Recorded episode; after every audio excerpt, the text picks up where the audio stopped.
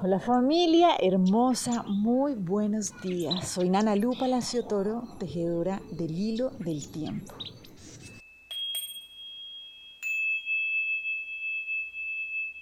Y bueno, hoy nos dejamos llevar de la mano del Nahual 9 a cabal. Estamos comprendiendo cómo jugar el juego de la vida y hoy viene una clave fundamental que realmente a uno le transforma la manera de jugar. Es como que se abren las puertas. Realmente cuando los abuelos decían siempre como los abuelos de sabiduría, como em, hay que saber preguntar, ¿sí? muchas veces no es tan claro, ¿no? Como así que hay que saber preguntar. Y sí, en la manera, nosotros le preguntamos al universo, a la divinidad, y ella nos contesta, ¿sí? Porque acuérdense que siempre que nosotros hablamos, ¿sí? Que ponemos una intención, que hacemos una pregunta, somos oídos. Entonces aquí lo que hay que tener muy claro es cuáles son las preguntas que yo le hago al universo, porque eso es lo que está determinando que siga caminando por el camino de la confusión, del miedo, de estar ciego, o que realmente me permita abrirme a esa nueva posibilidad que siempre se está presentando ante mí, pero que muchas veces no la puedo ver. Entonces por eso es cuando hago la pregunta. Entonces hoy nos dice el Nahualito 9 acabar las preguntas adecuadas son las que nos abren el camino. Entonces, ¿qué pasa? O sea, si nosotros vemos, por ejemplo, una situación, nos pasó determinado evento que no consideramos algo tan chévere, entonces desde el miedo, ¿cierto? Desde el ego, la pregunta sería, ¿quién tiene la culpa? ¿Sí? ¿A quién le echamos la culpa? Y realmente eso lo que nos hace es mantenernos desempoderados pero hay unas preguntas que lo que nos permiten es abrir el camino, ir más adelante y permitirnos reconocer. Primero preguntar y de ahí tener la respuesta de, bueno, ¿esto qué me está invitando a comprender de mí? ¿Qué me está invitando a resolver? ¿Sí? ¿Qué don me está invitando a desarrollar? Y cuando hablamos de desarrollar, aquí hay algo muy importante y es que yo desarrollo algo que ya está. No es como que yo tengo que venir, alguien me lo tiene que venir a dar o yo voy a ir a encontrarlo, sino que uno desarrolla algo que ya tiene, sino que necesita dar el espacio suficiente para que esto pueda seguirse incrementando. Entonces, cuando yo hago una pregunta desde el miedo, entonces, ay, ¿quién tiene la culpa? Lo que estoy haciendo es, ¡pum!, cerrando la puerta, entrando en el miedo y realmente hasta ahí llegó esa posibilidad como de proceso evolutivo amoroso y armónico porque ya, o sea, me enganché con la culpa.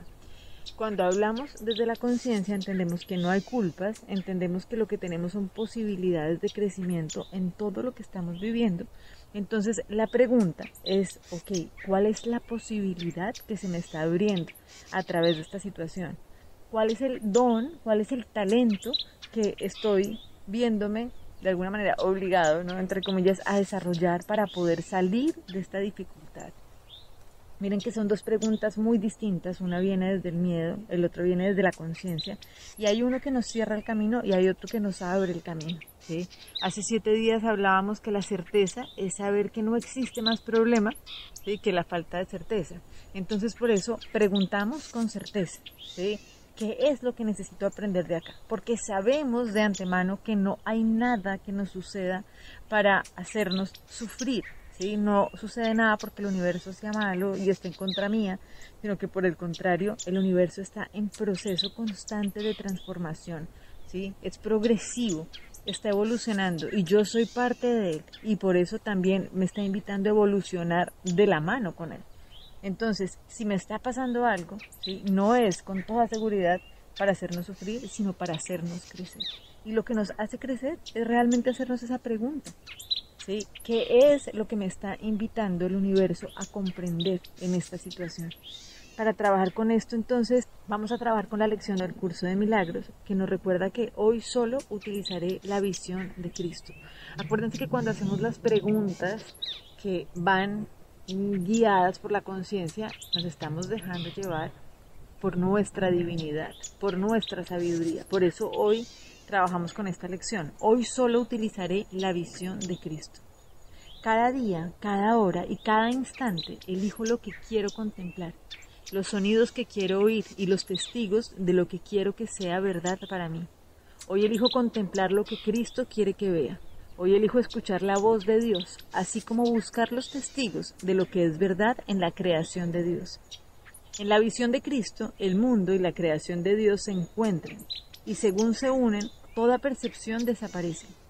La dulce visión de Cristo redime al mundo de la muerte, pues todo aquello sobre lo que su mirada se posa no puede sino vivir y recordar al Padre y al Hijo, la unión entre el Creador y la creación.